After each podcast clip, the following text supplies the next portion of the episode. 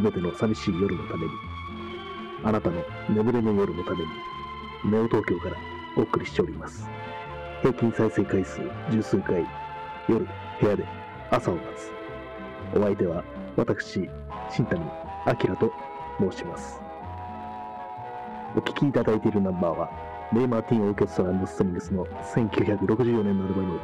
ダンシング・アフター・ダークから、I Could Have Danced All Night でした。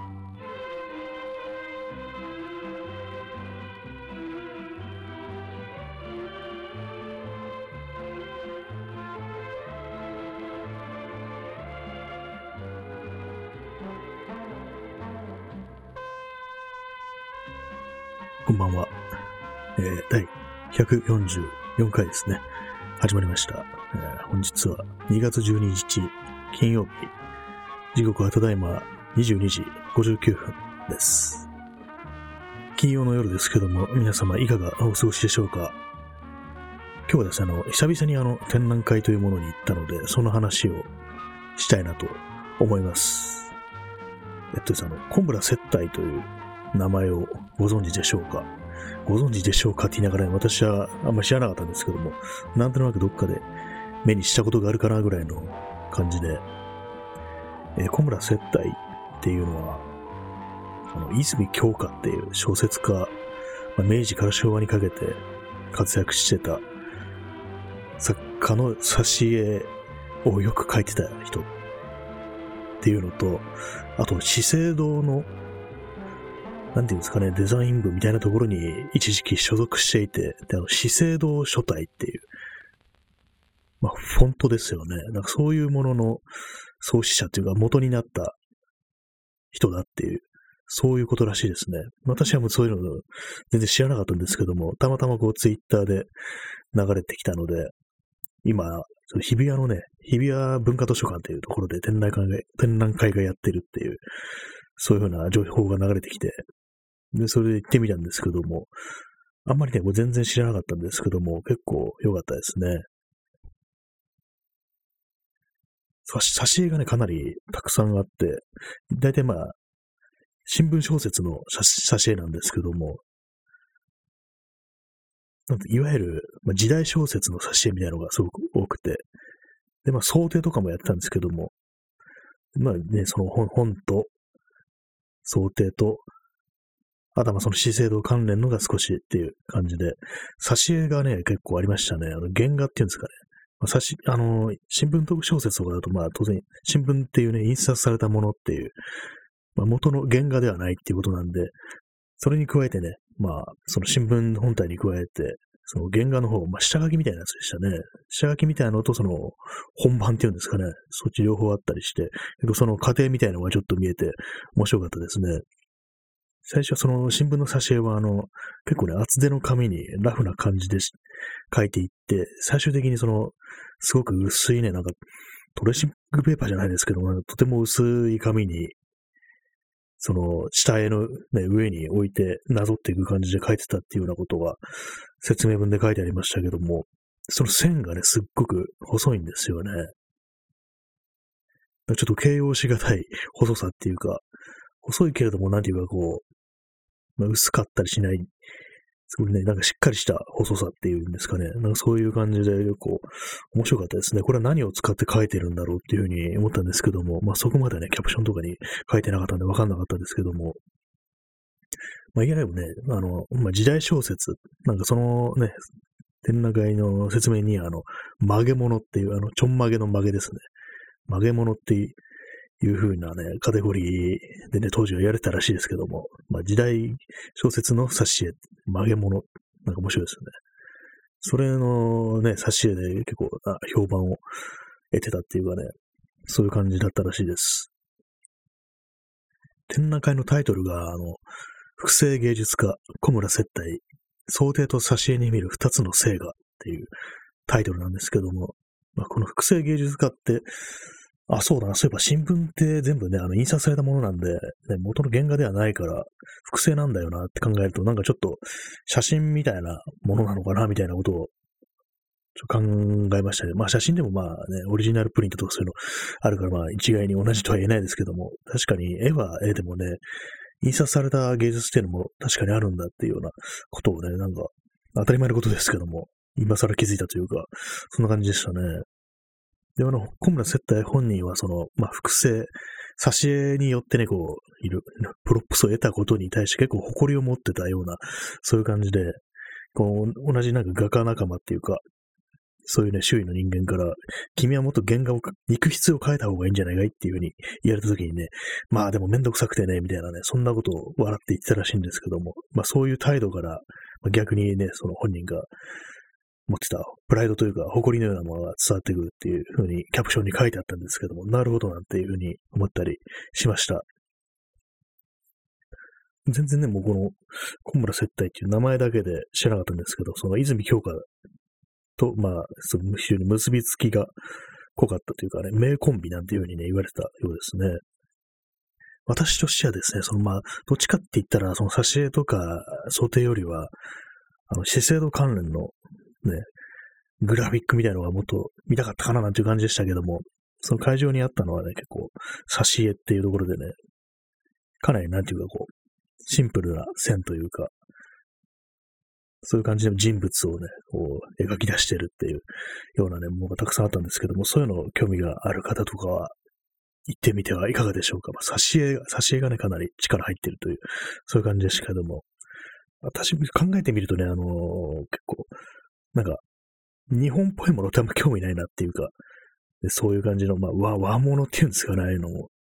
あんまりね、今までその興味に持ったことがなかったんですけども、まあ、特にまあ時代小説だとかね、そういうものにも、まあ、絵にもか絵に限らずね、そういう読むものとしてもあんまりね、そういうの興味なかったんですけども、ああいうのも一度興味持って見てみると、面白かったりするんですかね。なんか結構ね、自分の中で割とこう、スルーしてきたっていう、そういう感じがあって、あんまりこうね、絵とかを見るときも、その、ま、なんていうかね、近近代以前っていうんですかね、ななん、なんて言うんだろ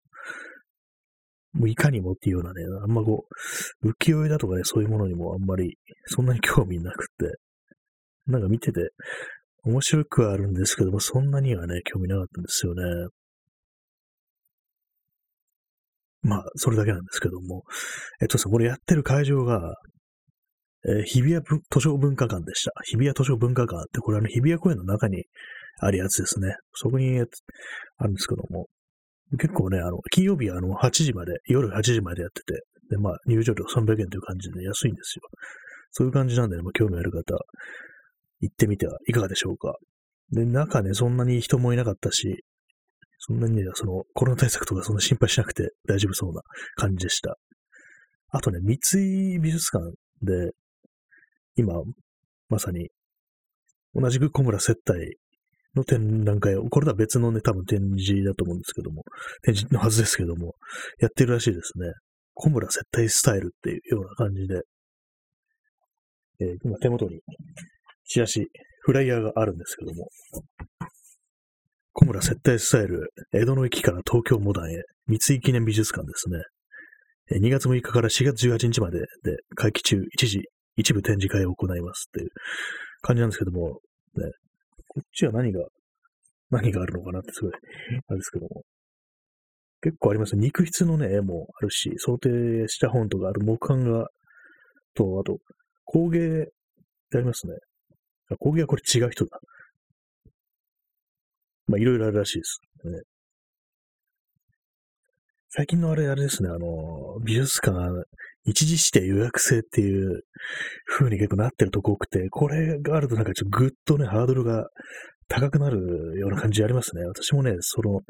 あ、日時指定かっていう感じでね、ちょっとね、めんどくさくなってね、行かなかったっていうようなね、もういくつかありますね。展覧会、展示会。絵に限らず写真とかでもそうですけども、結構これあるとね、ぐっとハードルが上がるんですよね。なかなかこう厳しい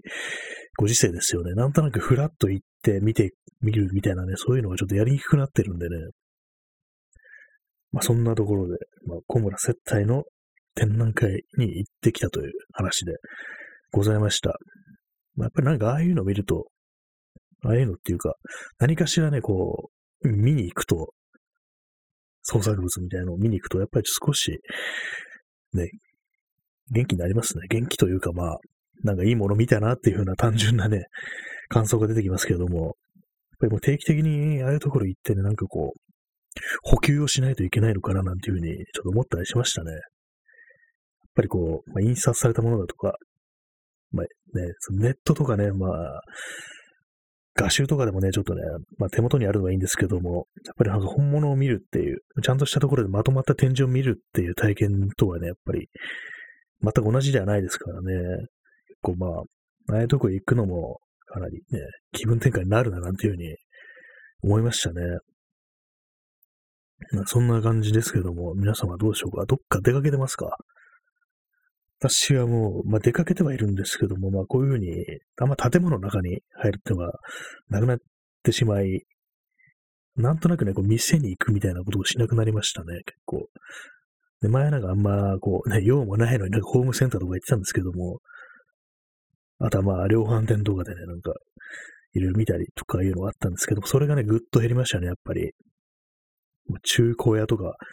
巡りとかね、カメラとかね、そういうのも、結局やってましたけども、この状態になって、今年になってからね、もう全然こうやんなくなってきて、やらなくなって、なんていうかね、本当にこう、白黒の世界になってきましたね、人生が。そんな感じなんですけども、皆様、どうでしょうか？あんまりこうね、他の私の周りからも、友人からも、あれやった、これやったっていうような話は全然聞かなくなってて、やっぱりみんなそれなりにこう、控えてるんだな、なんていうふうに思ったりして、まあそうですよね、今年になってからね、ほぼずっとね、緊急事態宣言下っていうことでね、未だにそういう状態が続いてるんで、なんだか本当に気がめいってきますけどもね、まあとはいえそういう中でもね、こういうふうにいろいろ頑張ってね、対策をして、いろんなところで手長がやってるんだなっていうふうに思うと、この先の世界というのは一体どうなるのかなというふうに思いますね。これが開けたらどうなるんだろう。結構なんかもうテンションがぶち上がって、なんかいろんなイベントが行われたりするんですかね。なんかあんまりこう想像つかないですけども。まあでもそういう急にある日ゼロになりましたなんていうのをちょっとね考えづらいですからね。まあ、じわじわじわじわね減ってって、まあ、なんとか大丈夫そうだみたいななんかそんな感じになるのかなっていう感じですけど、まあ、まあ、それも希望的観測なのかもしれないですけどもね。まあ、とはいえ、本当になんか、ね、こう、いろいろハードが上がってるなっていうふうに思いますね。やっぱりこう、一時指定予約制は結構ね、あれですよね。どうなんですかね？これ何時間しか見ちゃいけないみたいな、そうなんですかね？やっぱり入れ替えとか考えるとね、一人でずっと一日中、その美術館とかね、いるわけにいちゃいけないんでしょうね。結構思うんですけども、その、割とね、こう、私は展覧会とか行ったら、割と長くいる感じではあるんですけども、結構、ざっと回って終わりじゃなくてね、2、3回回るんですよ、同じところを。結構ね、もうそんぐらい見ない、ね、じっくり見ないとな、というふうに思って、割にね、長居することがあるんで、結構大きめの美術館とかそういうところだと、それがね、なんかこう、もうこれからは、今の状態では、こう、やりづらいのかな、というふうに思ったりしますね。で、まあ美術館っていうのは特に終わりが早いんですよね。この今、あの、小村接待スタイル、三井記念美術館の、ね、フライヤーを見てるんですけども、これがですね、あの、開館時間、11時からね、16時ということでね、結構まあ、早いんですよね、終わるのが。かなりもう、自分の場合ね、今日どっかあの美術館行こうかな、みたいに思った時、もう大抵間に合わないんですよね。もう入館、ね、4時とか、まあ、早いと3時半とかね、そんな感じでね、あ、もう今日は終わりだみたいな感じでね、そういう感じでかなり見逃したのはありますね。まあ、結局まあそれで行かないっていうことは、まあそこまでの、ね、情熱なんだっていうところになりますけども、なかなか難しいですよね。もう少し遅い時間までね、やってくれてたらもっと行くところ増えんのかな、というふうに思ったりしますけどもね。うん、どうなんですかね。今日のね、この日比谷図書文化館はね、金曜日は20時までってことでね、かなりいい感じですね。やっぱりその時間だからやってくるっていうような人も結構いるんじゃないかななんていうふうに思ったりしますね。まあ、さっきね、あの話したあの、小村接待のがもう起源となってるその資生堂の書体実際にこう見てみたんですけども、あ、確かになんかこういう、こういう字あるな、こういう文字あるな、というふうに思ったりして、まあ、知らず知らずのうちね、あの、私も別に、資生堂云々とかよく知らないんですけども、もうなんどっかね、いろんなところでやっぱり目にしてるから、それなりに自分の印象に刻み込まれてるんだなというふうに思いましたね。結構あの、文字っていうのは、その視覚っていうか、こう目に入ってくる、ね、こう、ものの中では結構、まあ、刷り込みというか、インパクトというか、そういうものが強い気がしますね。知らず知らずのうちに自分の中にこう入り込んできてるっていうような気がして、で、私の場合なんかは、こう、自分の中でああんな感じの、こういう雰囲気のなんか、なんか昭和っぽい、あれ、ああいう文字なんて言うんだろうみたいなね、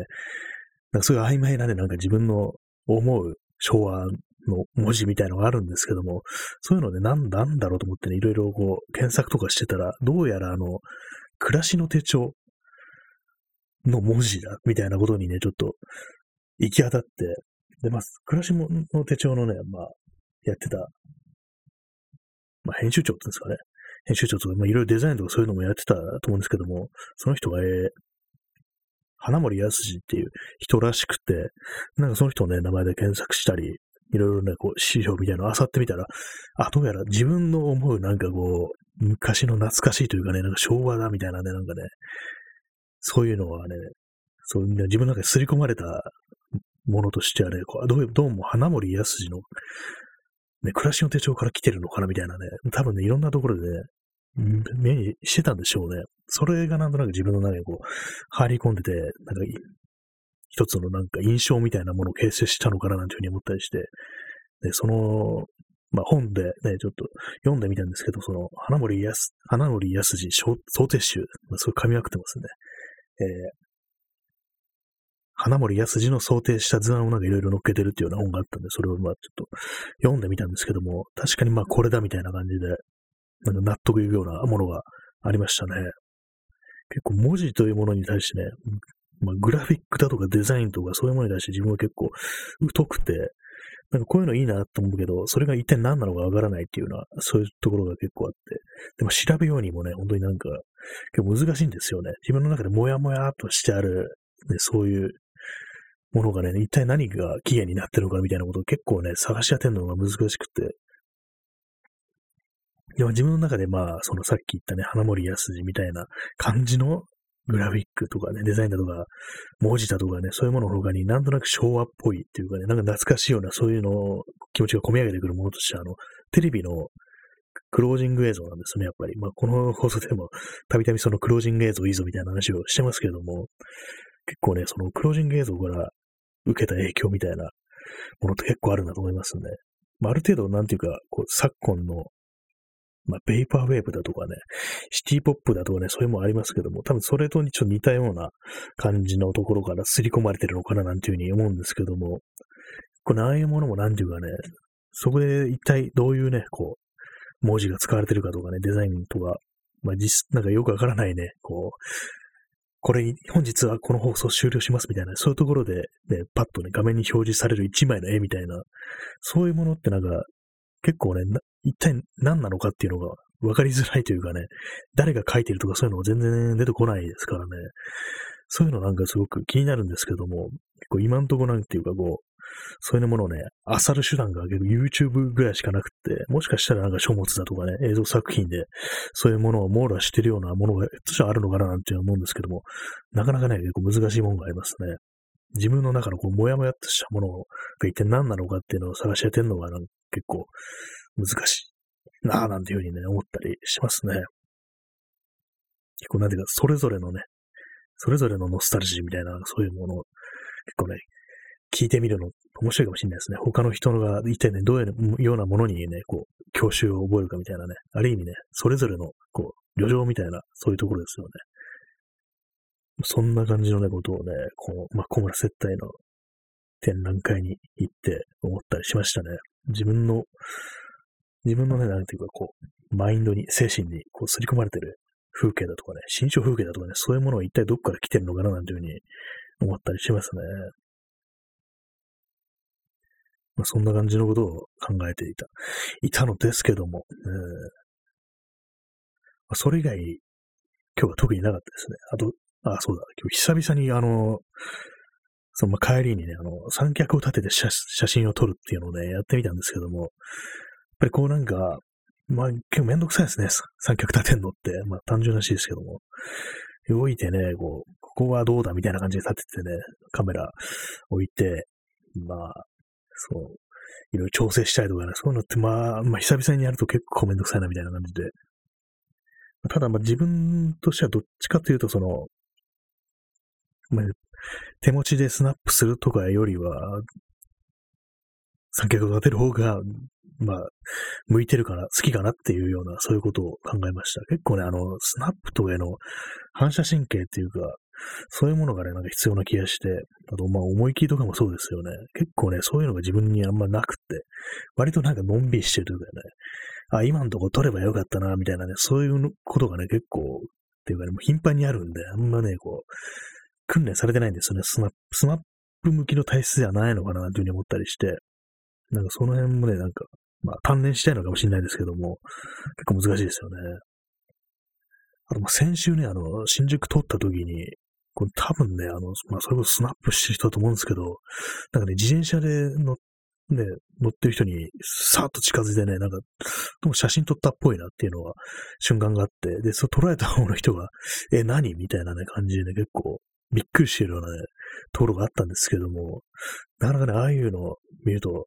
結構、場合によっては何らかしらのトラブルに発展するかもしれないなというふうに思いましたね。まあその人はね、別に何でもない、なんだろうみたいな感じでね、結構その場を離れて普通にどっか行ったんですけども、結構ね、その時瞬間ね、周りの人も、え、何？みたいなね、感じで、ちょっと変な空気が出たんですよね。漂ったんですよね、その新宿の路上に。なかなかでもああいうの見ると、スナップっていうの難しいよなっていうふうに思ったりしますね。結構あの、広角レンズとかで思いっきり、もう肉薄してね、撮る人いますけども、あれはもうかなりの、ね、クソ度胸だな、みたいなふうなことを思いましたね。まあ逆になんか、自分がね、ああいう風に捉えたらどんな反応するかなっていう風に思うんですけども、結構まあ、あんまりね、こう、本当になんか、ゼロ距離みたいな、ね、感じでね、その時、撮ってたっぽいんで、ちょっとね、自分だった時イラッとくるっていうかね、何したの今みたいな、ね、下手したら、まあ、声とかね、かけるかもしんないですね。でも、でも写真ね、ちょっと見せてもらって、あ、結構いい写真だな、みたいにね、そんな風なことをひょっとしたら思ったりするのかもしれないですね。まあ、とはいえね、捉えたくない人っていうのもいますしね、捉えたくないっていう気持ちは結構わかるなっていうふうに思うんですけども、まあ確かにね、そういうふうにやるのって結構暴力的な、ね、肉いきなり肉薄してくるね、ストリートスナップってもかなりまあ、まあ暴力的なもんではあるなというふうに思うんですけども、まあそれがね、こう、なんか怖いから自分はあんまり、ほとんどやんないですけどね、それ、人が写ってる写真すらあんま撮らないんでね、普通にまあ三脚とか立ってても、人が前通ると、ね、結構ね、割と、あ、すいませんみたいな感じで尺とかしたりして、ね、撮ったりしてますね、自分は。まあ、でも一番いいのってなんかまあ、自分の中で、自分がね、結構一番好きなスタイルとしては、そのね、撮る対象の人と仲良くなって、撮らせてもらってるな、みたいな、なんかね、そういうのが割と好きかもしれないですね。割と撮る側と撮られる側になんかある程度こう、親しみみたいのがある写真っていうのがなんかどっちかと言ったら好きかななんていうふうに思いますね。写真家で言うと結構あの、須田一世っていう人のね、写真が好きで、結構ね、人を撮ってることが多い写真家なんですけども、なんていうかその、撮ってる方、捉えてる方っていうのに、ちょっとなんか親しみというか、なんか信頼感というか、なんか気の置けなさみたいなのがね、滲み出てるようで、割とね、自分の中でこう、視力の写真っていうものはな、なんか怖いっていうのがね、結構あるんですよね。なんだか、まあ、すり込み、そのすり込みですね。多分このすり込みはおそらくあの、ね、幼い頃、幼い頃でもないか、子供の頃ね、ちょっと見たね、内藤正俊っていう写真家のね、写真集から来てると思うんですけども、まあ、それどういう写真かっていうと、まあ、都市の闇を、ね、原始するみたいな、なんかそういうようなね、スタイルのね、写真なんですけども、それこそフラッシュバーッと焚いて、こう、肉薄して撮るみたいな感じで、結構まあ本当なんか生々しいっていうかね、繁華街でこうね、泥酔してる人だとか、まあそれもな、多分ね、撮らしてくださいっていう風に言ってると思うんですけども、でもなんかね、それが結構怖いんですよね。この白黒でね、そう闇に浮かび上がるみたいな、ね、そういうところが、ちょっと怖いな。惹かれるものもあるけど、結構怖いなっていうのが自分の中で長年あって、で、まあ、そういうのもまあ、魅力的ではあるんですけども、それに対してあの、須田一世の写真っていうのが、なんかこう、撮る側と捉える側の空気っていうのがね、結構、なんていうか、もう柔らかくていいな、なんていうふうに柔らかいというか、ななんていうんですかね、まあ、さっき言ったみたいに気の置けない感じっていうのが、ね、一番、まあ、自分の中では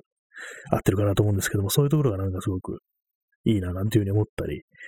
してますね。まあもう、何年、何年か前にも亡くなりましたけれども、そんな感じですね。そのたまたまそんなようなね、こう、ストリートスナップの風景を新宿で見かけたという、そういう話でしたね。まあ、ああいう風に撮るにはなかなかこう、ハードルが高いなっていう、なんていうふうに思いますけども。まあ、そんなこと言ってね、最近全然こう、写真を撮ってないんですよね。なんかあんまりこう、ちょっとね、火が消えてきたような感じでね、なんかもう他のことに手を出すのがいいのかななんていうふうにたまに思ったりするんですけどもね、なかなかこう、絵を描いたりするのは結構ね、まあ、ハードル高いというかね、パシャって終わらないですからね。あれも結構、かなりまあ根気というか、まあ、思い切りが必要になってきますからね。昔はでも書いてたんですけども、どうにもそういうのが難しくなったっていう感じでね。まあでもそのうちなんか、やりたいななと思って、もう何年も経ってますね。まあそんな感じの一日でしたね。まあ小林接待の展覧会に行ったという話と、まあ久々に写真を撮ってみましたという、三脚を立てて写真を撮ってみましたという、そういう話でございました。あと思ったんですけども、このね、そのポッドキャストの放送に、まあ、サムネイル画像をね、いつも割り当ててないんですよね。だからまあタイトルのあの夜部屋で朝を待つって私がの手書きで書いた文字がね、いつも表示されてると思うんですけども、そういうのも、あれですかね、なんか、何かしら毎回違うサムネイルをね、アップロードした方がいいのかなって思うんですけども、なかなかこう、毎回毎回その喋りにふさわしいようなね、写真というか画像というか、そういうのを選ぶのが難しいなと思って、全然手をつけてないんですけども、なんかその辺ちゃんとした方が、こう、再生数も増えるのかななんていうふうに思ったりするんで、なんていうかそういうのをやる気力ってものが戻ってくればいいななんていうふうに思ったりしております。まあそういうわけでね、28分少々喋りました。結構今日は長く喋りましたね。まあどっか行くと、まあそれなりに喋ることはあるんだななんていうふうに思いますね。まあそんな感じで本日はね、この辺で終わりたいと思います。そういうわけで、ご清聴ありがとうございました。最後にお聴きいただくのは、レイ・マーティン・オーケストラストリングスの1964年のアルバム、 Dancing After Dark から3 O'Clock in the Morning この曲でお別れとなります。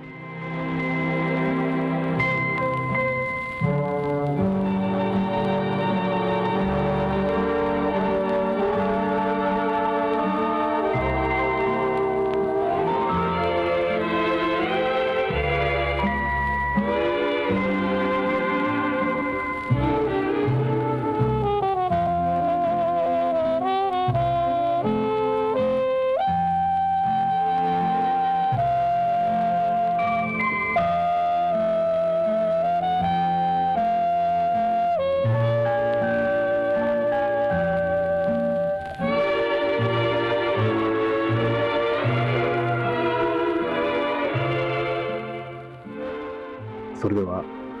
本日の放送をすべて終了いたします。どちら様も日の本、戸締まり、ご用心してお休みくださいませ。どうか皆様にとって明日という日が良い一日でありますように。2021年のネオ東京から